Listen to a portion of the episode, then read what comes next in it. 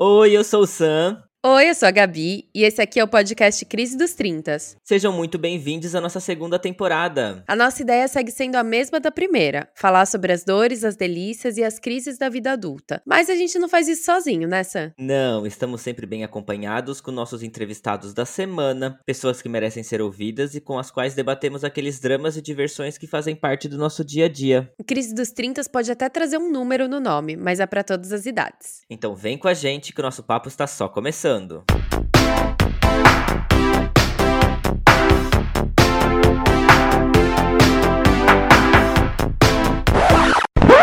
fine, totally fine. I don't know why it's coming out all loud and squeaky, because really, I'm fine. Olá, olá! Acorda, menina! Alô, Lurmané! Estamos no ar, Gabi! Tá tudo bem por aí, minha querida? Tudo e você? Tudo ótimo, ótimo!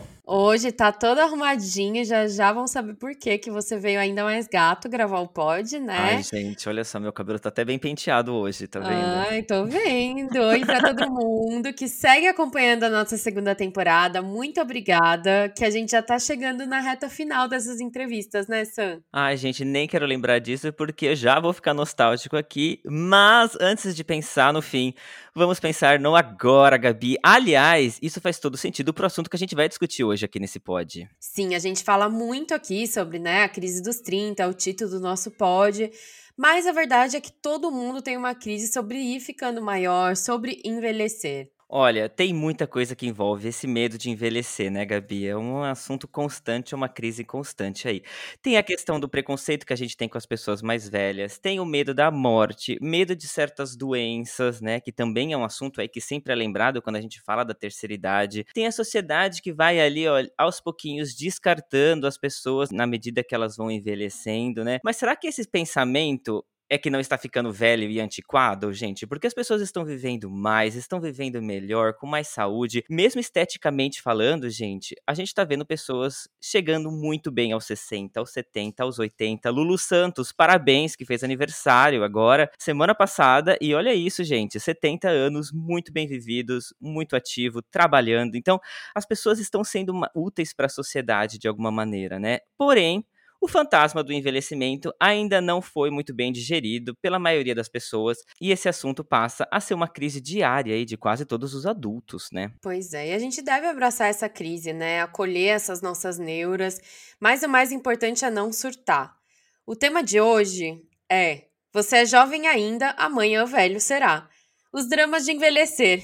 E o nosso convidado de hoje é muito, muito, muito especial, né, Sam? Ai, meu Deus, é muito especial. Posso dizer que, pelo, pelo meu lado, Gabi, ele é o fã número um desse pod. Tá passando por um momento pela crise dos 40, aliás, tem uma safra muito boa aí de 83, que tá chegando aos 40 esse ano, né? E eu tô acompanhando essa crise dia a dia com ele, porque Bom, porque a gente divide muito mais do que as crises, a gente divide a vida. Ele está na minha vida há quase 18 anos. Não quero parecer aqui muito romântico, mas ele é o amor da minha vida, é meu marido, é meu companheiro de vida. Seja muito bem-vindo, meu amor, Giovanni! Oi! Olá! Olá, gente, tudo bem? É, antes de, de, me apresentar, assim, eu gostaria de parabenizá-los. Eu sempre tô assistindo vocês pelos bastidores, escutando vocês produzindo, conversando com todo mundo, fazendo as entrevistas, e sempre tô assim meio que antenado, vendo o trabalho que dá. E quando eu ouço o resultado tá maravilhoso, eu fico muito orgulhoso de vocês dois, porque Uh, a gente tem bastante intimidade, e então eu fico muito orgulhoso de ver como que as coisas estão indo e é, tá bem bonito. E eu tô muito, muito feliz, orgulhoso de estar tá participando disso tudo. É uma imensa felicidade estar com vocês. Ai, oh. que lindo! Obrigada, Didio. Ah, ele vê o trabalho que dá, Gabi. A gente tá aqui expondo para todo mundo, realmente dá muito trabalho, mas a gente tá amando fazer tudo isso, né, Gabi? É o nosso baby, como a gente chama. Sim.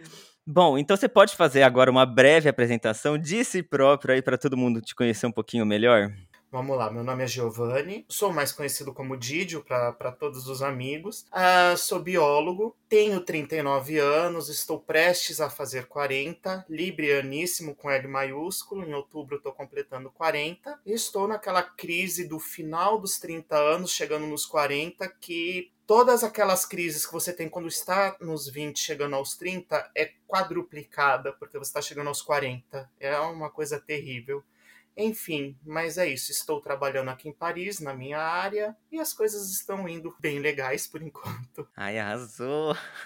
Lindo, tesão, bonito. Não, eu não posso, eu não vou puxar a audiência aqui, gente, não vou puxar. Bom, uh, enfim, é o que dizem, né? Depois do Zenta, aguenta, né? Enfim, ele tá, ele tá nessa fase, Gabi. Ai, vai ser ótimo pra bater o papo de hoje, porque a gente fala, a gente conversa com tanta gente de diferentes idades. Às vezes vem convidados que nem fizeram 30 e reclamam, falando, ah, eu tô me sentindo assim. A gente que tá na casa dos 30 se sentindo de diferentes maneiras. E claro, é que eu acho que para nossa geração a idade vem com um peso maior pelas referências que a gente tinha das gerações anteriores, né? Exato. Então, sei lá, todos nós aqui, os nossos pais, antes dos 30, tinham casa, ou pelo menos estavam no processo ali do financiamento eterno, tinham filhos, uhum. e a gente, os três, podemos dizer que estamos longe, né, dessas, entre aspas, estabilidades. Mas bora lá. Como é a sua relação com a idade, então, Didio? Quando você acha que começou esse seu medo de envelhecer? Quando você notou isso? Eu sempre tive muito problema com a idade, desde quando eu era criança. Para falar a verdade, eu esses dias eu estava me lembrando de uma ocasião na escola que uma pessoa, quando eu, estava, uh, ah, acho que quando eu tinha 8, 9 anos, eu estava na escola e uma pessoa me parou para pedir informação na escola, perguntando: ah, onde que fica a tal sala? É, daí eu falei: ah, fica em tal lugar. E me perguntaram: ah, você é novo? Eu falei, sim, sou novo, tenho nove anos. Não, não, tô perguntando se você é novo aqui na escola. então eu já falava que eu era novo desde quando eu era criança. E eu tive sempre um problema com idade, porque na minha época, se entrava na escola, na primeira série, a partir dos sete anos. Só que eu nasci uma criança do final do ano. Então, é, eu sempre entrava um ano depois de todo mundo ter entrado na escola. Quando todo mundo estava com sete anos na escola, eu estava já começando a completar oito. Então, eu já destoava um pouco da idade de todo mundo. Então já uhum. era uma uhum. coisa que me incomodava. Então eu já era tido como o mais velho. Todo mundo já falava, ai, ele é o mais velho, ai, que não sei o quê. Então, quando a professora dividia por idades para fazer alguma atividade, alguma coisa, eu sempre estava com os mais velhos, porque eu era o mais velho. Então isso sempre foi martelando minha cabeça de uma certa maneira. E eu fui crescendo com isso, imaginando que eu fosse o mais velho sempre, em qualquer festinha de crianças da minha escola, eu era o mais velho eu já tinha completado oito, eu já tinha completado nove sabe? É uma coisa que sempre me preocupou, desde muito pequeno. Curioso. Haja terapia, né? Não, interessante como essas coisas de criança marcam a gente, né? Esse estigma, né? Eu, eu sei, você falando, eu pensei, ah, eu sempre fui a mais baixinha. Quando era de altura, eu sempre era a última, todas essas coisas. E por idade, assim, eu nunca imaginei que fosse uma coisa que marcasse, né? Também. Marca, marca bastante. Acho que isso é muito pessoal também, porque eu também nasci em dezembro, então eu, eu, é o mesmo caso. Por exemplo, eu tenho duas primas que, que nasceram no mesmo ano que eu, as duas no começo do ano, eu no final do ano, então elas estavam uma série avançada, né, na minha frente, sempre se formaram primeiro, mas isso nunca me incomodou, por exemplo. Então, pontualmente falando, eu acho que isso já, isso já te, te determinava que você não queria ser o mais velho de nada ali, né? Exatamente, eu nunca quis ser o mais velho de nada. Eu acho que você ser o mais velho que alguém traz uma responsabilidade maior e não importa se é na escola ou se é até no ambiente familiar, que você acaba tendo que servir de exemplo para os outros que vêm depois. Então também vem uma sobrecarga para quem é mais velho. Então isso é uma coisa que sempre me incomodou. Eu sou mais velho de, de três filhos. A minha irmã ela vem em seguida, dois anos, e a outra, há cinco anos mais nova do que eu. A gente é numa escadinha. E por que você acha que esse estado de ser mais velho, né, te assusta? Você falou da responsabilidade, mas por que te envelhecer te assusta? De onde vem esse medo? Você, você consegue identificar isso? Ah, é uma coisa, eu acho que até um pouco mais filosófica, né? Porque eu acho que a cada segundo que você vive é um segundo a menos de vida que você vai ter. Então, sempre vem aquele medo da morte e da finitude. Eu tenho muito medo da finitude. Tenho medo da incapacidade também. Com a idade vão aparecendo certos problemas. Eu, que vou completar 40 anos, eu já sinto que eu já não tenho a mesma disposição de quando eu tinha 18, 19, 20 anos. Eu era muito mais baladeiro, eu gostava muito de sair, eu passava madrugadas uhum. acordado uh, em alguma danceteria. E agora, quando chega o final de semana, eu quero é dormir, gosto de dormir até bem tarde. Se der para dormir até depois de meio-dia, tô topando também. Dá para perceber a nossa disposição, é uma coluna que trava um dia, é, é um joelho que começa a doer, tendinites que estão aparecendo do nada, então começa, começa a se a perceber que, que vai diminuindo muito a sua disponibilidade, a sua capacidade de, de fazer muitas coisas que você fazia quando era mais novo. Eu acho que também tem uma coisa do estilo de vida, né? Então, você falando, eu me pergunto se isso é um resultado da maneira que a gente vem vivendo de trabalhar 9, 10 horas por dia, você que passa duas horas entre o ir e vir do seu trabalho. Então, o momento em que você tem de descanso, você não tem mais aquela energia, porque o seu, a sua versão ali de 18 anos provavelmente estudava, estagiava e tudo mais, mas tinha outras facilidades. Você não tinha que chegar em casa, cozinhar, lavar a louça, pagar os boletos, sabe, ali nessa responsabilidade que é quando você tem sua própria casa, né? Você acha que isso afeta ou realmente está tudo atrelado à idade? Obviamente afeta bastante, lógico, porque quando a gente já sai da casa dos pais, a gente começa a ter responsabilidades. O primeiro boleto que você tem que pagar é maravilhoso, porque, nossa, como eu sou independente, mas também você vai ter que continuar porque você perde quem te pagava os boletos, você começa a pagar sua própria luz, você já começa a entender como é importante apagar a tomada para economizar a sua energia elétrica. Então, lógico, isso afeta porque às vezes cansa ser adulto, né? Às vezes dá vontade uhum. de, de voltar a ser pré-adolescente ou ser criança para que as responsabilidades diminuam e que tenha alguém que possa resolver alguma coisa para você, porque existe coisa mais chata do que você ser adulto e ter que resolver alguma burocracia num banco, uhum. sabe? É, tem coisas que são insuportáveis de serem feitas que realmente impacta muito no nosso cotidiano. E lógico, a gente perde muito tempo da nossa vida dentro de transporte público, trânsito, afazeres domésticos que realmente a gente acaba ficando muito cansado, porque a gente tem jornadas duplas, triplas, dependendo do caso, né? Realmente tem pessoas que, que devem se estressar muito com isso, e isso me impacta também de uma forma muito grande. Às vezes eu não quero nem sair de casa, quando chega o final de semana, eu não quero nem ver ônibus nem ver transporte público. O Muca sabe como que isso funciona. Eu sempre estou reclamando, nossa, hoje eu quero ficar no sofá, não quero sair. Não, mas você precisa sair, se movimentar. Eu vou emburrado até o lugar. Daí quando a gente chega, eu começo a ficar feliz, começo a ser participativo, mas até o caminho eu vou bravo, xingando, revoltado. É verdade. É verdade.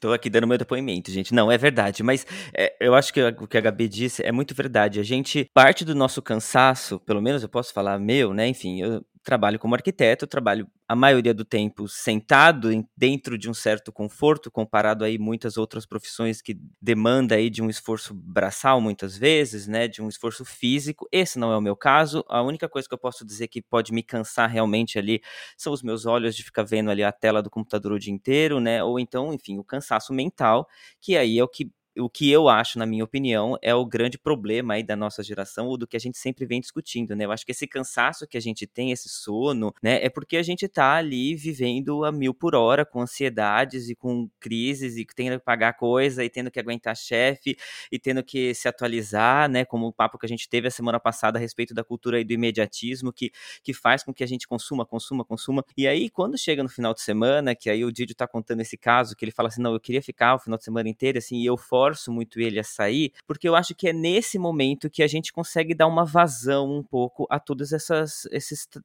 problemas que a gente vem carregando a semana inteira, né? Então, na, no nosso caso, o final de semana é o momento que a gente consegue extravasar, é o momento que a gente não está trabalhando ali muitas vezes.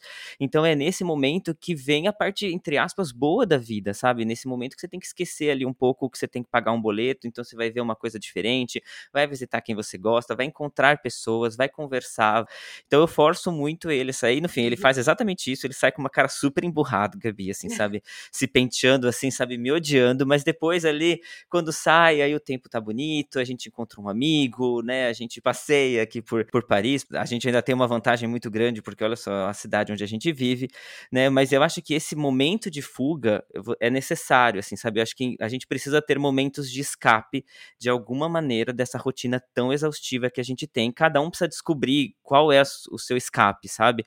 E ele é necessário. E aí eu sinto muitas vezes que a gente que esse é o problema, a gente só vive no final de semana, sabe? Então por isso que a vida parece que passa muito mais rápido, sabe? Começa a segunda, você já tá torcendo para sexta-feira à noite. Quando vê, já passou, já passou o ano, já passou o mês, enfim, e você vai indo e aí quando você se vê tá às vésperas de completar 40 anos, por exemplo, né? Tipo, que e aí dá, enfim, ou completar 30 ou completar 50, enfim, e aí acho que dá todos esses problemas. É aquela a famosa música da Sandy, né? Sou jovem para ser velho, sou velho para ser jovem, e quando você vê, já chegou, né? Mas também acho que é um ponto de referência, sei lá, se eu falo para você hoje em dia que eu tenho 31, vai, vamos supor. Você vai falar, ai, que jovenzinha, mas na época que você tinha 31, você falava, ai, acabou pra mim, meu Deus, tenho 31. Exato. Então o seu eu de 49 vai falar, ai, eu não acredito que com 39 eu tava preocupada em fazer 40, agora eu vou fazer 50. A gente tá sempre achando, né, que a gente já, que já era. que não, agora não tem mais, agora eu tô velho, agora isso, agora aquilo. Então eu sempre fico pensando assim, o meu, pro meu eu de 50, eu tô no auge da minha vida. Uhum. Então é esse o pensamento que eu quero ter para mim, assim. É que nem quando a gente fica, ah, eu tenho que emagrecer, eu tenho que emagrecer, aí passa cinco anos, você vê aquela foto e fala, nossa, mas eu tava super magra, hoje sim eu tenho que emagrecer, sabe? Exato. É, eu uso como exemplos, por exemplo, eu e o Muca, a gente comenta bastante, porque temos muitos ídolos que, que hoje estão maravilhosos, que, que na nossa época de adolescência, pré-adolescência, adolescência, o começo da vida adulta, eu sou apaixonado pela Marisa Monte. Né? Ela sempre foi minha diva, sabe? Ela tá com 56 anos ela tá muito bonita. Eu adoro a Fernanda Abreu, a garota carioca, swing sangue bom. A, a mulher, ela tá com 61 anos e ela tá com uma vitalidade invejável. Uhum. O Lulu Santos, com 70, comemorando aniversário, fazendo shows maravilhosos. Cindy Lauper, que é uma cantora que eu amo também, a americana, ela tá com uma vitalidade é, maravilhosa também, cantando, pulando, dançando. Então a gente se inspira às vezes vendo como está ficando tardia a, a, a terceira idade, né? Como a gente está conseguindo empurrar a terceira idade mais para frente. E, e, eu tô sentindo que a nossa geração vai ter uma sobrevida um pouco melhor, uma juventude um pouco mais arrastada. Acho que a gente vai conseguir, tanto por causa da da tecnologia, da medicina que vai avançando também, novos medicamentos, uhum. novos tratamentos para pele, cabelo e tudo que tem direito. Acho que a gente consegue levar um pouco de juventude um pouquinho para frente. É, parece aquela eterna busca, né, pela juventude eterna. Uhum. Então, quando a gente vê esses nossos ídolos que estão ainda na ativa e tão bem, dá aquele, aquele ar de esperança. Nossa, então ainda tenho bastante para viver. Deixa eu tentar dar uma acalmada aqui, porque eles ainda estão maravilhosos entendendo isso, né, enfim, porque foi o que a Gabi mencionou, então muito da nossa geração tem muitas crises em cima das referências que, que foi nos dada, né, que a gente se alimentou durante ali a juventude, o começo ali da vida adulta, né, então a gente via pessoas ali com 40, com 50, com 60, de uma maneira diferente como a gente está vendo chegar hoje, né, como você acabou de mencionar, então essa diferença que a gente está vendo hoje, ou seja, você está vendo pessoas aí nativa, muito bem fisicamente, muito bem de saúde, chegando em idades muito mais avançadas. Isso não te dá uma esperança e te reduz talvez um pouquinho dessa ansiedade sobre a, sua idade, sobre, enfim, a sua aparência e como o seu processo de envelhecer pode ser diferente do que você é, idealizou a vida inteira? Ansiedade, eu acho que não tem como evitar, porque o tempo é cruel, o tempo passa e é inevitável. A gente. Eu me sinto como se eu estivesse naquele seriado, Ruptura. É. O final de semana passa voando, ou as férias, no caso, e de repente você já está no trabalho de novo, você já está em alguma situação estressante, tendo que resolver problemas, burocracias, e é tão pouco tempo que a gente tem de descanso ou de uh, lazer. Quando você vê que aquilo já passou, já foi embora, você já está ansioso de novo e é tanta coisa para resolver, o tempo passa muito rápido e quando você vê já foi. É tão recente, é, quando eu completei 30 anos, agora eu já vou completar 40, 10 anos se passaram tão rápidos e eu não senti praticamente. Eu, eu acho que logo, lógico, tem muita coisa a ver com tecnologia também, que a gente tem muita tecnologia distraindo a nossa atenção, fazendo o nosso tempo ficar mais curto, mas a ansiedade bate muito forte, porque dá a impressão realmente que eu vou chegar em 50 anos muito rápido,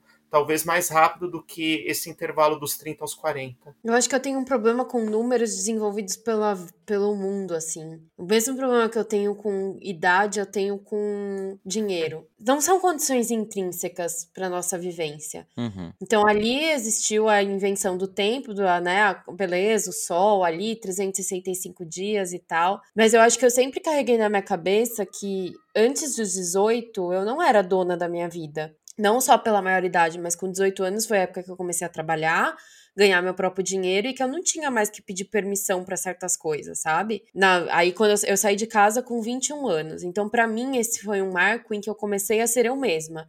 Eu comecei a escolher o que eu queria comer, aonde eu queria ir, onde eu não queria ir. Então, talvez essa minha vivência, assim, de, de tomar né, autoridade da minha própria vida tenha sido tardia, que eu não sei, eu não consigo pensar tanto, atrelar com velhice, sabe? Eu pensar tanto na velhice, porque eu acho que eu só eu comecei a viver agora para mim, sabe? Para mim ainda é tudo muito novo. Antes eu considero que eu era apenas fruto dali do que as pessoas me mandavam fazer, sabe? É, e dinheiro para mim é outra coisa, assim. Eu fico. Muitas vezes eu penso, caramba, eu tô, eu tô estressada, eu tô nervosa por uma coisa que foi inventada. E minha vida só depende disso porque disseram, mas assim, se eu tiver um, em um lugar em que eu tenha comida e água, eu não vou precisar do dinheiro, sabe? É, é isso uhum. que eu vou uhum. precisar para viver e beleza. Então eu tenho um, umas questões assim muito aquarianas e tipo, eu não entendo por que, que a gente tá sofrendo por isso, porque foi a gente que inventou esse sofrimento, sabe? Não é uma coisa que, nossa, eu nasci com tempo no meu pulmão e eu só tenho sete respirações para ir, sabe? Uhum, todo sentido. Mas enfim, é uma viagem muito particular, acho. Particular e filosófica, né? A relação que cada um tem com o tempo é uma coisa muito louca e uhum. eu não tenho muito bem resolvido essa minha relação com o tempo e eu trato isso em terapia. Tenho uma memória muito grande de acontecimentos passados. Eu tenho memória de quando eu tinha dois anos de idade. E eu vejo a minha vida passando como se fosse um filme relâmpago. Eu tenho, eu tenho pavor do tempo, assim. Eu tenho medo do passar dos dias. Do, tô achando que tudo tá muito veloz. E isso é uma preocupação muito grande, não só pela transformação que o corpo vai passando, que a gente sente, mas também pela velocidade que as coisas estão acontecendo. A, a minha sobrinha, ela nasceu, eu segurei ela no colo, foi tão recente e de repente já tá falando tudo. Isso assusta, porque é um ser humano que está completo ali na tua frente, que já tem inteligência. Parece que os processos, antigamente, quando não tinha tanta tecnologia, alguns anos atrás, as coisas se desenvolviam mais lentamente, as crianças demoravam mais para aprender a ler. Você viu crianças com 7, 8 anos começando a desenvolver a leitura. Hoje umas, uh, temos crianças com 5 anos de idade, 6 anos de idade, que sabem mexer melhor em celular do que a gente. É. Uhum. Isso entra muito no que a gente conversou com o Dan, é um pouco assustador, assim. Tava falando sobre a minha sobrinha também, como que outro dia ela falou que ela não queria comer porque comer engorda. Ela tem seis anos. Meu Deus. E as referências dela, claro, as cantoras ali, o que ela vê, é tudo essas celebridades, sei lá, super padrão de beleza. Então, mas eu com seis anos, gente, tudo bem, eu nem pensava nisso, sabe? Com seis anos eu queria assistir a Família Dinossauro e ficar na minha. Então, é muito essas coisas de referência, né? Se a nossa geração tinha pressão da referência que aos 25 já tinha encontrado o amor da vida e ia casar e ter filhos, a referência dessa geração é tipo, com 15 anos, você ter sua casa que vale um milhão, que nem esses influencers têm hoje em dia. Então, cada. Tudo bem, cada geração vai ter o seu, o seu, seu problema, né? Vai problematizar em um ponto.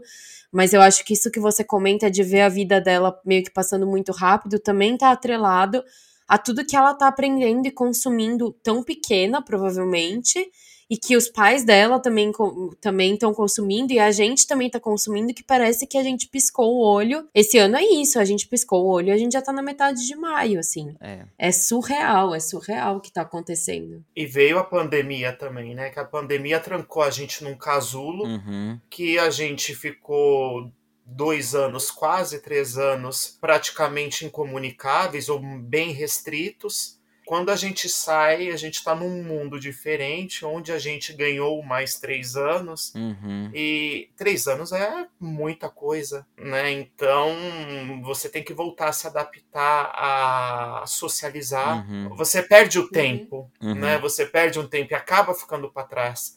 Tem coisas, por exemplo, que essa galera nova aprendeu uh, nas redes sociais, que é o uso do TikTok. Isso foi tudo muito bem desenvolvido durante a pandemia, que, que as pessoas não tinham que fazer em casa, arranjaram maneiras diferentes de se entreter de alguma maneira. O TikTok deu aquela explosão, mas são coisas que a gente acaba percebendo que o tempo meio que está passando para a gente quando a gente acaba não se adaptando tão bem ao que está surgindo. Eu, por exemplo, eu vi o Orkut acabar, que era uma super novidade quando eu já estava adolescente, todo mundo, meu Deus, o Orkut é maravilhoso.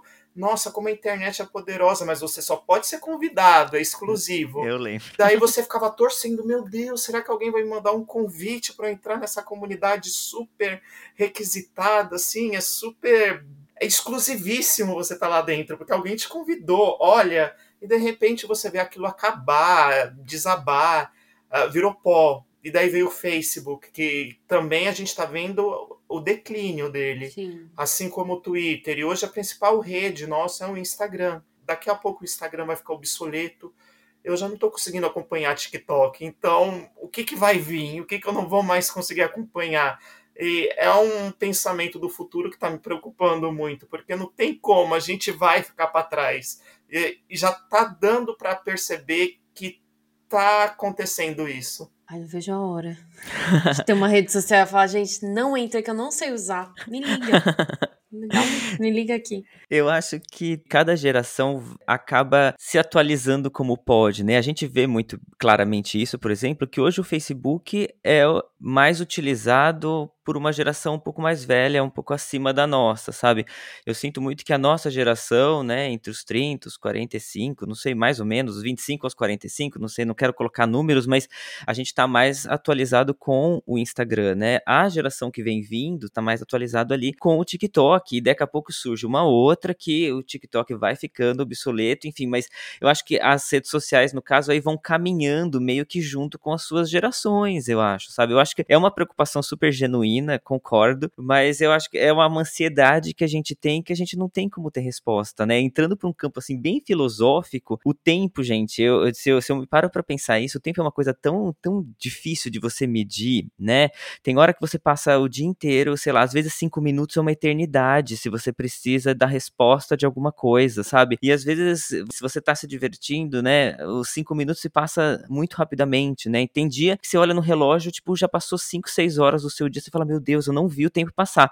E nesse mesmo período de tempo, ou seja, nessas mesmas 6 horas, tem alguém que tá vendo ali minuto por minuto sendo passado, ou seja, enquanto para um o tempo passa muito rapidamente, aquele mesmo espaço de tempo para outro pode ser muito lentamente também, enfim. Então essa questão do tempo eu acho que faz sempre que eu me reflita, sabe assim, o que que, como que como a gente calcula exatamente o tempo, né? Mas tem uma, uma questão que acho que, que a gente pode, que eu queria te perguntar, o que te incomodaria mais, assim, né? Depois dos 30, tipo, a questão estética, que começa assim, evidentemente aparentar um envelhecimento, né? Enfim, como você mencionou, então o joelho ali dá umas coisinhas que não tinha antes, né? Você começa a sentir ali uma ruguinha aqui, uma ruguinha ali, cabelos brancos, né? Enfim, no caso dos homens tem a calvície aí, que, é, que se apresenta geralmente, né? Ou essa questão do comportamento do corpo que muda, né? Quando você pensa nesse medo de envelhecer, ele se reflete mais na sua aparência, por exemplo, ou mais ao seu estilo de vida que precisa ser adaptado aí com o passar do tempo, porque você já não tem mais toda a energia, talvez, que você tinha ali no começo dos 20 e poucos anos. Eu acredito que a gente tenta se enganar muito, porque os efeitos da idade sobre o corpo não tem como serem evitados. Eu acho que a gente consegue a postergar alguns problemas no corpo com medicamentos, indo ao médico, medicina melhorou e tudo, mas uh, é uma coisa que não tem como fugir. A gente vai ficar velho, o nosso organismo vai envelhecer, as nossas células têm um determinado tempo, então é, é orgânico isso nosso, é, não, é, é inevitável. Uhum. Mas a gente tenta se enganar pela nossa aparência. Eu fui agora para o Brasil recentemente, em novembro, então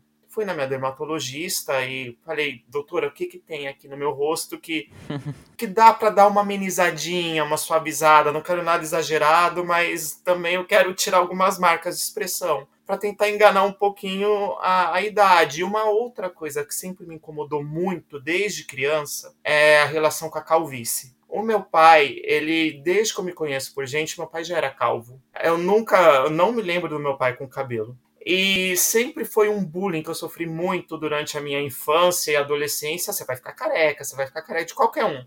Dos tios, dos primos, de amigos da escola. Eu prometi para mim mesmo que eu não iria ficar careca. Como? Não sei, não vou ficar careca. A tecnologia ajuda bastante, porque hoje a gente tem ferramentas maravilhosas, cosméticos muito bons que ajudam.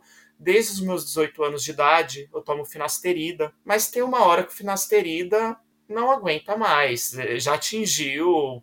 Olha, é isso que eu consigo te dar, consegui segurar teu cabelo até aqui. E realmente eu já estava começando a apresentar uma calvície muito grave. Fui fazer implante eu coloquei cabelo, era uma coisa que me incomodava, não queria ficar careca em hipótese nenhuma. Foi uma promessa que eu fiz para mim mesmo, entendeu? Nada contra quem é careca, quem se aceita como é. Eu acho isso inclusive maravilhoso. Cada um tem que fazer o que se sente bem. Uhum. Então, eu tô me sentindo bem, me dei isso de presente, foi uma promessa que eu fiz para mim. Tô feliz com o meu cabelo, tô feliz com como ele tá legal, como ele tá grande pelos procedimentos estéticos que eu fiz no rosto. Não que eu queira enganar todo mundo e fico feliz quando me dão menos idade do que realmente eu tenho, mas enquanto eu puder prolongar um pouco é, essa pseudo-juventude, quanto for possível, eu vou tentar manter porque isso vai me fazer bem. Agora, problemas de saúde que, que vão aparecendo com a idade, infelizmente é inevitável e é uma coisa que a gente vai ter que ir controlando com o tempo e com um devido cuidado com os médicos. Sim, exatamente. Acho que a nossa geração também sofre, né, sofre entre aspas, com esse excesso de, de alimentos que a gente não sabe de onde vem e para onde vão. E se a gente pudesse, né, viver ali de comida orgânica, viver comendo comida saudável, seria incrível. Mas a gente sabe que até mesmo para quem come carne, a carne que é vendida no supermercado tem injeção de não sei quantas coisas ali para deixar a carne como se fosse fresca as frutas, a gente sabe que vem cheia de coisas químicas. Então, por mais que a gente tenha aí e busque o melhor estilo de vida, muitas coisas ao nosso redor não colaboram para a nossa saúde muito mais do que a idade, assim. Talvez os nossos avós, os nossos, até nossos pais, assim, talvez eles sofram um, pouco do que a gente vai sofrer, porque eles não comeram a vida inteira como a gente está comendo mas os nossos avós que chegavam ali começavam a ter problema com 80, 90 anos, e hoje em dia parece que esses problemas vêm ao, aos 50. Eu acho que é muito resultado de como a alimentação mudou, sabe?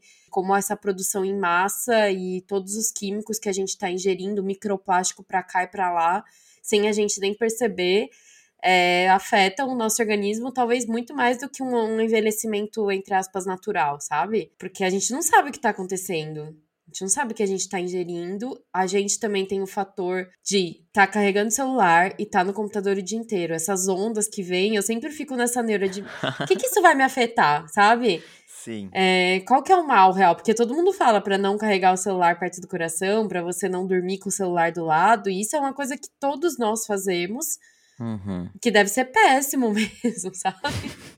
Sim. Ai, tem muita coisa que a gente vai descobrir aí com o tempo, né? Uhum. Principalmente já que a tecnologia avança tão rapidamente. Eu acho que em dois polos diferentes, né? Por um lado, a gente tem ela como um aliado, certo? Então, esses procedimentos estéticos aí estão aí para nos ajudar a nos aceitar melhor ou a lidar melhor com essa, com essa questão da idade, né? Mas também tem muita coisa que a gente não sabe, né? Tem muita gente introduzindo coisas no corpo, por exemplo, que não sabe que, que efeito que isso pode dar daqui a uns anos, por exemplo, né? É, exato. Acho que muito do que você falou é o que eu penso também, mas que as pessoas cobram que você faça certas coisas e aí, ao mesmo tempo, tem, tem os dois grupos. Tem o que fica falando, você tem que fazer. Você deveria fazer Botox, você tem que A, você tem que B, você tem que C. E aí, para quem faz, vai ficar, ah, eu não sei por que, que A fez Botox, não sei por que, que fez aquilo. Então, tudo que você fizer vai ter algum lado para te criticar. O importante é você buscar maneiras de você estar tá feliz com você mesmo. Uhum. E se você quiser amanhã aparecer com uma máscara cheia de ruga, porque você vai gostar do seu rosto assim, foda-se também, né? Exato. É você estar tá contente, você tá confortável com o seu próprio corpo, com a sua própria pele, com o seu cabelo, com o seu não cabelo. Acho que a sua escolha foi muito baseada ali no que você sempre pensou para o seu futuro. E que bom que a tecnologia evoluiu a um ponto de que não é mais aquela coisa tão, tão difícil, né? Tão rara. Exato. Eu consegui não ficar careca, consegui continuar com meus cabelos, coisa que meu pai não conseguiu. Sempre foi uma frustração dele. Eu consegui Provavelmente as próximas gerações terão técnicas ainda mais evolucionárias, ou talvez até algum medicamento que consiga fazer com que a pessoa não fique calva. É. Então, essa relação de tempo com, com tecnologia, a tecnologia pode se tornar uma grande aliada nossa na, na saúde, na alimentação, em vários aspectos, mas também ela é, um, é uma arma né, que está virada na nossa cabeça, porque ela nos obriga a seguir alguns padrões e mesmo que, ah, não, eu não sou influenciável, não, não quero me influenciar, não tem como não. É, você tem medo de ficar para trás, você vê a, a, empregos são oferecidos para as pessoas que, que têm uma boa aparência, tipo, se você. E as boas aparências hoje são padronizadas porque foi padronizado um certo comportamento, um certo estilo, uma certa, uma certa beleza que você tem que expor, um cartão de visita que você tem que ter. Sempre aquele ambiente está te pressionando a fazer isso. É, é meio que inevitável você tentar melhorar a, o seu cartão de visita de alguma forma para tentar ficar bem com você, você fica bem se mostrando que você tá bem para os outros também, né? Uhum. Porque não tem como é, você não ser influenciado também pela opinião dos outros. E uhum. eu tenho muito esse problema também de ligar muito para a opinião dos outros. É uma coisa que eu também preciso resolver melhor. Sim, rede social é um perigo. Instagram, por exemplo, as padronizações, as cobranças as próprias pessoas que estou falando, os nossos ídolos que estão se mantendo jovens até hoje, é uma pressão para a gente tentar ficar jovens que nem eles no futuro. E a gente vai consumindo, vai procurando formas, por mais discretas que sejam, a gente tentar ficar bem. Eu tenho uma pergunta para vocês dois, assim. Vocês sentem que tem coisas que vocês acham bonito, que vocês não achariam bonito se vocês não tivessem visto em referências? Por exemplo, uma, sei lá, vou usar como exemplo algumas daquelas bolsas ou de roupas da, da, de uma marca, sei lá, Balenciaga, que tinha, por exemplo, a bolsa do saco de lixo. É algo que na minha cabeça muita gente não usaria, mas por ter aquela marca acabam comprando e assim assumindo ser bonito. Vocês veem isso é, em estilos de corpos ou uma, uma autocobrança de como sei lá, cabelo, corpo, tudo, assim, de estilo de vida mesmo? Evidentemente, assim, é, não tem como não. É lógico, tem coisas que você acha incabível. Por exemplo, um tênis rasgado da Balenciaga, todo mundo tá usando, falando, meu Deus, que maravilhoso, eu quero aquela polêmica que teve há alguns, algumas semanas atrás, daquela maquiagem da Virgínia, mas a mulher ganhou milhões por causa que as pessoas começavam a comprar para fazer reels para provar que a maquiagem não funciona, é. sabe? Então as pessoas estão ensandecidas para mostrar que realmente o negócio é feio. Eu ainda não me sinto obrigado a fazer isso. Eu gosto muito de eu, eu faço muito o que eu gosto de vestir, eu, eu vou atrás do que eu gosto. Lógico, eu tenho vontade de obter algum produto de alguma determinada marca, mas eu não tenho essa fixação que está tendo hoje por usar uma moda que parece uma moda estragada, um tênis velho, um tênis velho eu consigo estragar o meu próprio.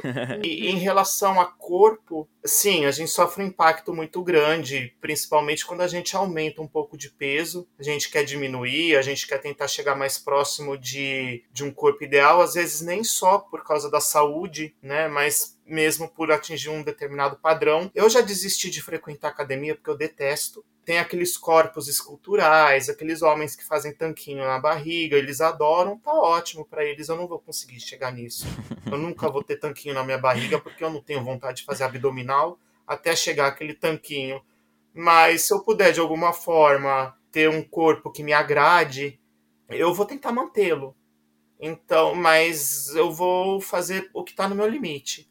Eu não vou ficar fazendo uma coisa que eu não gosto ou vestindo alguma coisa que eu não gosto, ou consumindo coisas que, que não me dão prazer só para ficar popular. Totalmente, Gabi. Eu acho que a gente tá aí numa repetição de padronizações e não é de hoje. A gente não precisa falar da nossa geração. Eu acho que a história da humanidade ou das relações sociais ali, você tá sempre tentando reproduzir algum tipo de comportamento, algum tipo de padronização. Eu não tô nem falando na questão só estética, mas tô falando na questão em geral, assim, no mundo, né? As redes sociais vieram aí, é uma discussão que a gente sempre tem aqui no pod de como as redes sociais fomentam isso de alguma forma, né? Porque existe uma comparação absurda do que de onde você vai de onde que, que você faz, como é que tá seu corpo, a roupa que você compra, a moda. Não é muito difícil, mas eu posso dizer que é, é muito desafiador você encontrar sua individualidade, aquilo que você gosta, aquilo que te faz bem, como é que você é feliz, né? Tipo, sem deixar tanto essas influências externas ou essa padronização te consumir. É muito difícil, sabe? É muito difícil. Eu lembro, eu tava, o Didi tava falando, eu tava lembrando aqui que na, na escola, por exemplo, né, no nosso período ali de, de, de ensino médio e tal, é, tinha algumas pessoas, principalmente meninas, isso era muito comum, que a gente chamava de meninas alternativas. Eram meninas que não seguiam, às vezes, esse padrão, sabe assim, que iam de um, com a roupa que elas queriam, pintavam o cabelo, faziam piercing não sei aonde, sabe? Mas, ai, a fulana ali é alternativa. A gente, por muito tempo, citou pessoas que não seguiam esse padrão, né? A maioria delas aquarianas, que eram alternativas, assim, sabe? Porque existe um desafio você sair desse padrão, né? Ou você não seguir esse padrão. E você tem que aguentar ali muita coisa em cima cima, gente. É uma sociedade inteira, anos de história ali, que somos seres sociais, estamos em sociedade, a gente se deixa influenciar o tempo inteiro, né? Com as redes sociais, ou seja, com essa coisa globalizada. Então, o, que é padrão em um lugar pode ser padrão no mundo inteiro, né? Então, essa cobrança é muito maior, sem às vezes se esquecer do que tem por trás de saúde, por trás, né? Então, as pessoas querem ser magras ou querem ter corpos esculpidos, mas e a saúde ali? O exame médico, será que tá indo tudo bem? Sabe? Tipo, como é que tá indo isso, né? Então, eu acho muito difícil você sair disso, né? E, e, eu acho quase impossível você, principalmente ali na, no de adolescência, começo da vida adulta, você não, de, não se deixar influenciar por todas essas pressões e padronizações que muita gente repete a vida inteira sem se questionar e as que ousam, né, ser diferentes, sair um pouco disso e falar não, não gosto, gosto de ser desse jeito, enfim, são aí os alternativos, né? São as pessoas, enfim, que às vezes hoje está muito mais fácil até nisso, né? Enfim, porque as pessoas dentro da internet, das redes sociais sociais, pensando pelo lado bom, elas se encontram, né? Então você fala assim: ah lá, tem, uma, tem outra alternativa ali, ó, que eu, que eu tô seguindo. Então você encontra pessoas que também fo fogem desse padrão, mas eu acho que totalmente a gente poderia ter sido pessoas completamente diferentes do que a gente é hoje se não existisse essa pressão em cima da gente, assim, totalmente. O que, que você pensa sobre isso? Que você é bastante pensador a respeito disso. E como boa aquariana, eu tenho certeza que ela se identificou com alternativa, com esse termo. Mas eu era a alternativa a, a excluída, mas no sentido. Eu também tinha minha tribo, né? Que era ali, ai, gente, dos anos 2000, emos queridos. Que era ali onde eu me encontrei, mas eu tinha muitos amigos virtuais na época, né? Que eram pessoas que gostavam de música também. E tinham esses fóruns de debate e tal. E eu lembro que eu passava horas conversando com essas pessoas de todo o Brasil. E ali eu aprendi muito que eu não estava sozinha, assim, sabe? Porque na minha escola, no meu dia a dia, eu era a única, assim. Eu não era a pessoa, eu não era a gata que todos os meninos queriam ficar, muito pelo contrário. Então, foi um período muito difícil, assim, ali de escola. E eu lembro que quando eu entrei na faculdade, que para mim foi um momento, assim, de virada muito grande, porque eu vi pessoas com, com tanto conhecimento, assim. Quem estuda. Ali em São Paulo, é que eu sou de São Bernardo, então quem estuda em São Paulo, nas escolas, nessas escolas mais conhecidas, Gente, tem uma bagagem cultural aos 18 anos de conhecer filmes e livros que eu nunca tinha ouvido falar. E eu me senti totalmente fora do mundo, porque eu pensava, eu não pertencia a, a esse ambiente, sabe? E eu lembro de dos colegas ali falando de, de me, me mostrando cantores, me mostrando diretores de cinema. E aquilo, assim, para mim foi uma explosão mental de, nossa, existe todo um mundo e é, tá tudo bem eu gostar de ler. Olha quantos autores tem que eu nunca nem tinha ouvido falar. E foi bem impactante, assim. Mas hoje em dia, aqui no auge dos meus 30, eu penso em coisas que eu carrego. Sei lá, um exemplo que eu sempre penso é depilação. Eu me depilaria se não tivessem me falado que eu tinha que me depilar? Ou, eh, ou tipo, será que é algo que me incomoda, por exemplo, sei lá, não estar depilada para ir à praia? por mim, Gabriela, ou porque a sociedade me disse que eu tinha que me depilar. Se eu nunca tivesse ouvido isso, eu ia pensar, hum, não queria esses pelos na minha perna. Uhum. Sabe? Então são umas brisas também que eu tenho de pensar, gente, o que, que será? Que divertido que deve ser se a gente pudesse ter, sido, ter tido uma versão nossa criada totalmente alheia de referências e de padrões de beleza e de comportamento, e o nosso eu social, e aí esses dois eu se encontrassem e falassem, ó, você é feliz fazendo, não fazendo nada disso, Ai, que bom, então tá, porque aqui tá foda seguir essa pressão. E aí você vai ser o seu eu alternativo. Ai, maravilhoso esse questionamento, Gabi. Eu espero que todo mundo que esteja nos ouvindo reflita a respeito disso, sabe? É uma coisa que a gente conversa, Evididio, muitas vezes a respeito da depilação feminina, né? O quanto que isso, meu Deus, é tenebroso. A gente tem esse, esse desejo de ter filhos, né?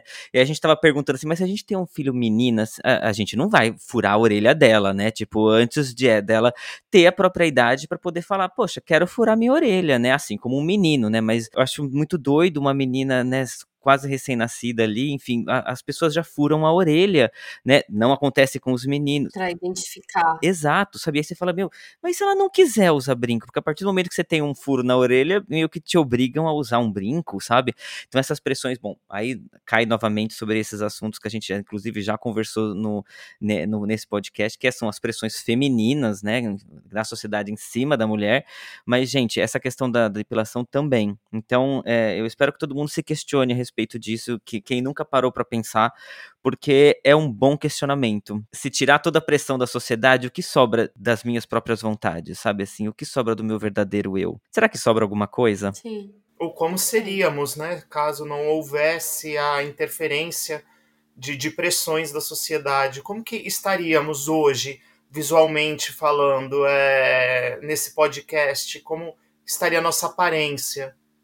Né, se não fosse pressão da sociedade. É uma coisa bem para se pensar, né? Que como a gente foi moldado, né? Somos Sim. uma massinha de modelar, né? A gente foi uhum. moldado de acordo com o que a gente acha mais correto para entrar né, na, na, na sociedade e tentar fazer parte de alguma maneira. Sim, totalmente. Você comentou ali no começo do pod, né? Falando sobre como era para você ser o mais velho, como que era para você essa questão de ser careca, e tudo isso vem dessas crianças que ouvem dos pais sobre os padrões, ou veem o, o que acham que é o padrão normal, rep, reproduzem isso no dia a dia delas lá na escola, e quem carrega isso é quem tá fora do, sei, fora do padrão, fora ali do padrão de ter sete anos e fazer aniversário em maio, sei lá, uhum. sabe? É, é, muito absurdo e são coisas que não vêm da criança. A criança não nasce com preconceitos e não nasce com essa concepção. Uhum. É algo que vem do adulto e ali no, na coisa familiar. Vale a pena a gente lembrar aqui também, voltando um pouquinho o que a Gabi disse, que a nossa idade, né, esse número, na verdade foi uma coisa inventada, né? Então é claro que ele faz algum sentido, porque é a contagem do tempo, porém, quem disse que uma pessoa de 40 anos precisa ter tal rosto, né? Novamente aí é, a gente tem as nossas referências, que as pessoas antigamente uhum. com 40 tinha tal rosto e com 50 tinha tal rosto, nossos avós, nossos pais. Porém, isso já mudou, isso não tá fazendo mais sentido nenhum. Então, quanto mais cedo a gente desassociar a idade com algum tipo de rosto, acho que é melhor, né? Quem não nos conhece, tanto eu quanto a Gabi quanto o Didio, não parecemos a idade que temos. As pessoas dizem isso como uma forma de elogio e a gente aceita, fica feliz. Porém, tem muita coisa aí por trás desse elogio, né? Então, assim, eu me questiono muitas vezes qual é o rosto de uma pessoa de 40 anos hoje, né? Uma pessoa de 50, de 60, né? Então, quanto mais cedo a gente desassociar isso, com certeza vai ser melhor. E eu acho que vai ajudar as pessoas a não precisarem mentir idade, a poder aceitar a própria idade. O importante é estar tá feliz, o importante é estar é tá aceitando as transformações que a idade vem trazendo no rosto e na pele e no corpo, sabe? Eu acho que tudo isso ajuda quando você pode a sua idade e se sentir bem com ela e se sentir bem com o seu rosto, independentemente qual idade, qual rosto, enfim. Acho que isso é uma boa reflexão pra gente levar também. Mas é que nem aquelas pessoas que, sei lá, que a pessoa já nasce com 100 anos. É. Ela já tem, não quer fazer nada, ela não gosta de nada, ela só quer ficar em casa, tipo, ela, sabe, ela já nasce com uma idade maior. Acho que isso serve para as duas maneiras pessoas que têm ali 70 anos e agem como se elas tivessem 40 e estão super bem e motivadas e gostam de trabalhar e estão tendo ideias de o ai meu Deus, eu tô aposentado, mas eu vou trabalhar com tal coisa. E o inverso, assim, gente com uhum. 18 anos que já tá tipo, ai gente, eu não vejo a hora de aposentar e não fazer nada, sabe? Uhum. É, eu tenho muito isso na minha cabeça. A idade é um número inventado, o tempo é uma coisa inventada para tornar a gente mais estressado. O dinheiro é uma coisa que inventaram também, tá? Já não tenho, que é pra não me estressar com isso também. mas queria que. Não, mas é, é. Se quiser vir também. Se quiser vir mais tempo e mais dinheiro, eu tô aceitando, mas. Eu acho muito difícil a gente, a no, pra nossa geração, por conta das nossas referências. É, queria fazer um, um, uma pergunta nesse gancho ainda pro, pro Didio, que você falou sobre o que você não queria para sua velhice. Você não queria ser careca e, e, você não queria, sei lá, ter muitas marcas. Eu quero saber como que você se vê na velhice velhice, ou seja, é, 70 mais, assim. Na velhice real, não nessa velhice mental, que você tá com 40 anos, bem gostoso, bem na, aí com a carinha de 34. Você tá com a mesma cara de quando eu te conheci 8, 8 anos atrás, então nem sei. É uma delícia. Eu, eu não tenho muita referência de como eu quero ser quando eu ficar mais velho, porque a minha família ela teve mortes impactantes quando eu era muito criança. Então eu não tive esse privilégio de, de ter tido avós então, eu não sei como que é envelhecer naturalmente. Eu nunca tive contato com velhinho, sabe? Eu não sei o que é ter velhinho na família. A minha avó morreu quando, eu tinha 50, eh, quando ela tinha 54 anos.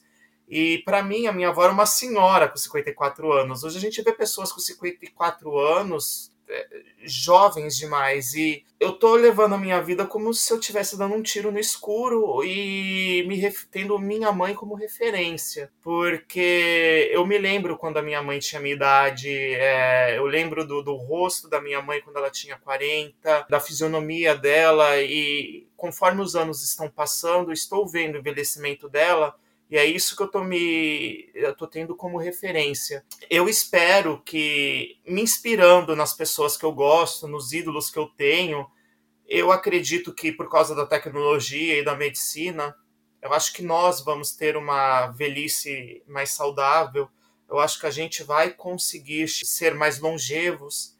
E com certeza na nossa geração, eu acho que já estão seres humanos que vão conseguir viver até 120, 125 anos, eu não duvido que isso aconteça.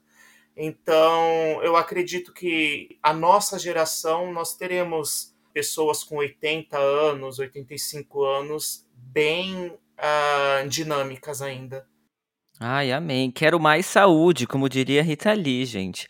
Eu não me importo muito com a idade que, que vou chegar, eu quero chegar com saúde. Se for para chegar com 120, meu Deus do céu, me dê paciência. Por favor, não me dê dor nas costas, mas eu quero saúde, sabe? Eu acho que isso é interessante. Eu acho, só para finalizar aqui, porque a gente precisa encerrar o nosso papo. Eu acho que tá aí talvez um dos seus. Olha, eu fazendo, fazendo terapeuta aqui, mas é meu marido, então essas conversas a gente sempre dá. Mas o fato de você não ter convivido muito com pessoas mais velhas talvez existe aí o seu preconceito, né? Essa palavra que é muito interessante se você analisar o contexto, o preconceito de como é né, né, ser na velhice, talvez aí seja aí um dos motivos do seu medo, mas enfim, é, você tá muito bem, você tá envelhecendo muito bem, a gente vai envelhecer juntos. Gente, tá tudo ótimo, não vejo a hora disso acontecer também, porque já que tem que acontecer, aceita que dói menos, né? É o que dizem. Bom, infelizmente a gente tem que chegar ao fim aqui, meu Deus do céu. Esse assunto poderia durar mais, hein? Mas não dá, não dá. Então, olha só, a gente vai para uma nossa perguntinha clássica. Não vou nem fazer, não vou fazer sim. Depois da vinhetinha, a gente vai querer saber qual conselho você daria para o seu eu lá do passado. Gabi, aperta esse play aí.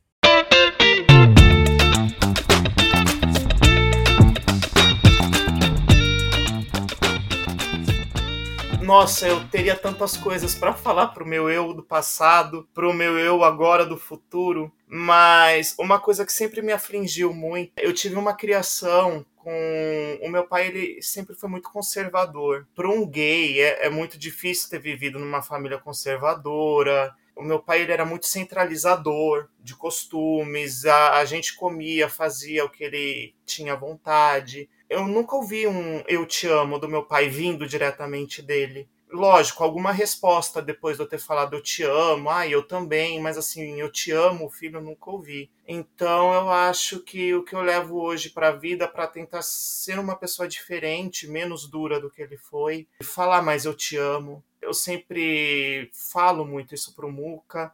Eu sempre tenho falado isso muito para minha família, para minha mãe, para minhas irmãs, inclusive, quando a gente está se despedindo de alguma ligação, porque eu acho importante mostrar que tem carinho e eu acho que é, é muito pertinente, inclusive, é, essa questão da gente estar tá conversando sobre idade e tal, que a gente tenta ser melhor do que a geração que nos antecedeu, né?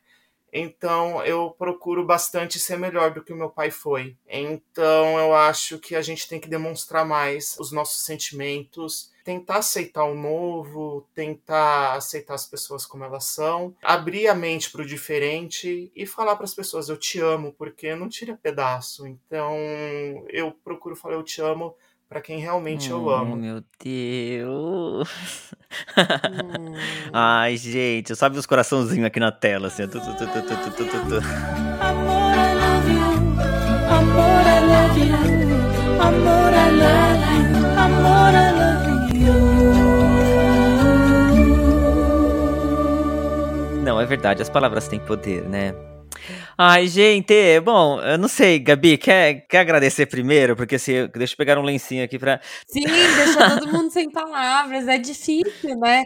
Quando a gente conhece o convidado e quando a gente sabe, assim, quando a gente tem toda uma história, é muito mais complicado se despedir e agradecer, porque, primeiro, claro, você tá desde o dia zero, desde antes desse projeto ir ao ar apoiando e dando a sua opinião e vendo todo o trabalho que o Sam vem fazendo e acompanhando as nossas crises fazendo pod também. É, só posso dizer muito obrigada por todo o apoio, por você liberar aí o Sam para o mundo e deixar a gente também ter esse tempo, porque toma muito tempo do pouco tempo que vocês têm de lazer. A gente tá aqui uhum. gravando pod, fazendo pod, mas muito mais assim, por toda a conversa que a gente teve de dizer que não tem nem o que pensar, assim. Eu não, infelizmente não conheci seu pai, mas eu tenho certeza de que as pegadas que você está deixando no mundo são infinitas e são muito positivas e todo mundo que tem a honra de ter você com, por passagem na vida, e eu digo isso, e, enfim, eu falo isso para vocês sempre que eu tenho oportunidade. Vocês são duas pessoas que salvaram a minha vida. É, o Sam e o Didio são aquele tipo de pessoa que tem um grão de arroz para comer e eles dividem em três para alimentar todo mundo que estiver ao redor, porque vocês já fizeram isso por mim. Então é algo que não tem como esquecer, é algo que vai ficar marcado para sempre e você ali com 100 anos, com 200 anos, eu vou estar tá lembrando disso. É, eu só posso dizer talvez muito aquarianamente, tipo, não tem que ter medo. A sua velhice vai ser tudo isso que você tá plantando de saúde, de bem-estar, de felicidade. Você se mantém jovem nessa sua paixão pela cultura, nessa sua paixão pela sua profissão. Você salva vidas de outra maneira. E é isso que eu queria dizer para você no, no mais profundo, assim, sendo o amigo que você é, sendo o marido que você é, sendo a pessoa que você é para a sociedade, consciente, que tá sempre sendo generosa, que tá sempre buscando uhum. maneiras de fazer o melhor e a sua velhice vai ser você colhendo tudo isso, todo esse amor que você plantou no Brasil, em Dublin, na Itália, na França, onde você passar. E vai ser muito maravilhosa, não se preocupe. Você está bem gostoso, é a minha frase final. Apoiado! Eu pensei que a Gabi ia, ia aliviar, ela me deixou mais emocionado ainda. Queria dizer que é uma honra ter você aqui presente. Você é meu maior incentivador, a Gabi sabe disso. Sabe? É uma pessoa que divide a minha vida, que sabe, sabe os meus dias de mau humor, que me levanta quando eu tô mal, enfim.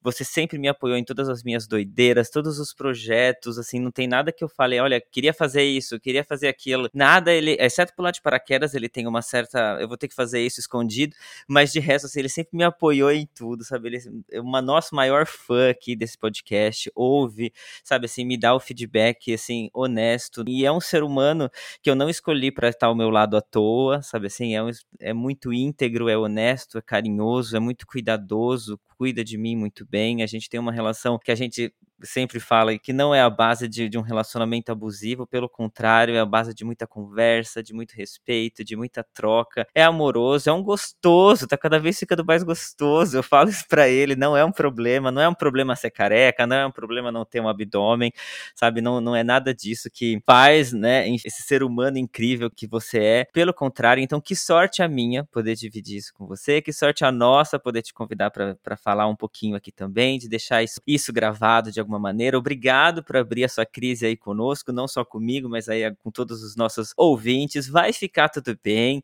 Enquanto isso, eu tô aqui. Lá no futuro, eu vou estar tá lá também. Conte sempre comigo. E se seu pai não falou eu te amo para você o suficiente ou da maneira como você queria, eu espero que eu possa recompensar isso com muitos eu te amo que eu já te falei durante a vida, que ainda vou te falar mais para frente. Porém, vamos deixar registrado aqui, né? Eu te amo e você é maravilhoso. Eu também Obrigado. te amo muito. Há 18 anos sigo te amando. Ai, eu amo uhum. vocês, gente! Ai, a gente a se gente ama! te ama também! E você, Pudim, que você tá roncando o podcast inteiro? Ai, gente, Pudim é o nosso cachorro, tá roncando, eu tô dando uns cutucãozinhos aqui, maneira, querido, maneira, mas ele insiste aqui em tá roncando. Enfim, a nossa famíliazinha aqui na França. A gente tá finalizando esse, essa entrevista, acho que emocionados, né, Gabi? Mas de alguma forma é muito bom ter esse amor sempre, né? Essa grande família que a gente fala, né, Gabi? Você parte dela também. Querendo ou não, né? Que eu já me enfio na casa de vocês e vamos lá. Estamos aqui para isso. Ai, gente. Não importa onde a gente tá, né? Estamos aqui em todos os cantos, cada um, vocês aí, eu daqui. Mas o bom é que a vida encontra maneiras da gente se, se reunir e sempre ter momentos gostosos, todos juntos. Obrigada, Didio. Adorei, obrigado pela participação. Estou assim bem feliz, bem, bem orgulhoso de estar participando. Precisando, eu estou aqui nos bastidores, do ladinho, dando aquele apoio, sempre aqui com vocês. Lindo, uhum, obrigada. Obrigado, obrigado. Bom, temos mais pessoas lindas aqui na linha, né? Que são os nossos seguidores. Então, muito obrigada. E um eu te amo a quem segue a gente no nosso Insta, o podcast Underline Crise dos 30 com S no final. Lá você vai ter o link para escutar a gente nas principais plataformas, no nosso canal no YouTube. Se puderem dar uma seguida, dá like dar tudo que vocês puderem, mas principalmente dar a opinião de vocês. Falem o que vocês gostariam de ouvir aí nos capítulos que vem na nossa próxima temporada. O que, que vocês mais gostaram da nossa temporada até agora, porque a gente já tá caminhando pro nosso última gravação nessa. Sim, ai meu Deus. Bom, eu, bom, se você tá passando por essa crise de idade, vem falar com a gente. A gente quer dividir isso com todo mundo. Tá com medo de envelhecer aí, sentindo a idade chegar e não sabe o que fazer. Então vem dividir essa crise conosco. A gente aceita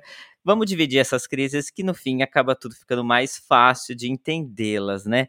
Bom, a gente também tem uma página no Apoia-se, tá? Na nossa segunda temporada a gente abriu uma página no Apoia-se que está com os dias contados aí para acabar, já que a nossa temporada tá acabando também, então a sua chance de nos apoiar tá chegando ao fim também. O site aí é apoia-se barra podcast crise dos 30. A gente agradece muito, mas compartilhando esse episódio, entrando nas nossas redes, interagindo com a gente também nos ajuda muito muito. A gente sabe que não tá fácil, que o dinheiro, essa coisa inventada, esse número inventado, não, não está sendo fácil para ninguém. Então, se você não puder ajudar financeiramente, não tem problema. Tem outras maneiras que você pode nos apoiar. E a gente vai ficando por aqui, certo, Gabi? Sim, muito obrigada para quem ouviu, para quem se emocionou com a gente. Deixem lá sua mensagem de o que você sente sobre o tempo, o que, que você sente sobre essa invenção. Uhum. Vamos continuar essa conversa por lá, então, ó. Obrigado por tudo. Até a semana que vem. A gente se ouve. Tchau.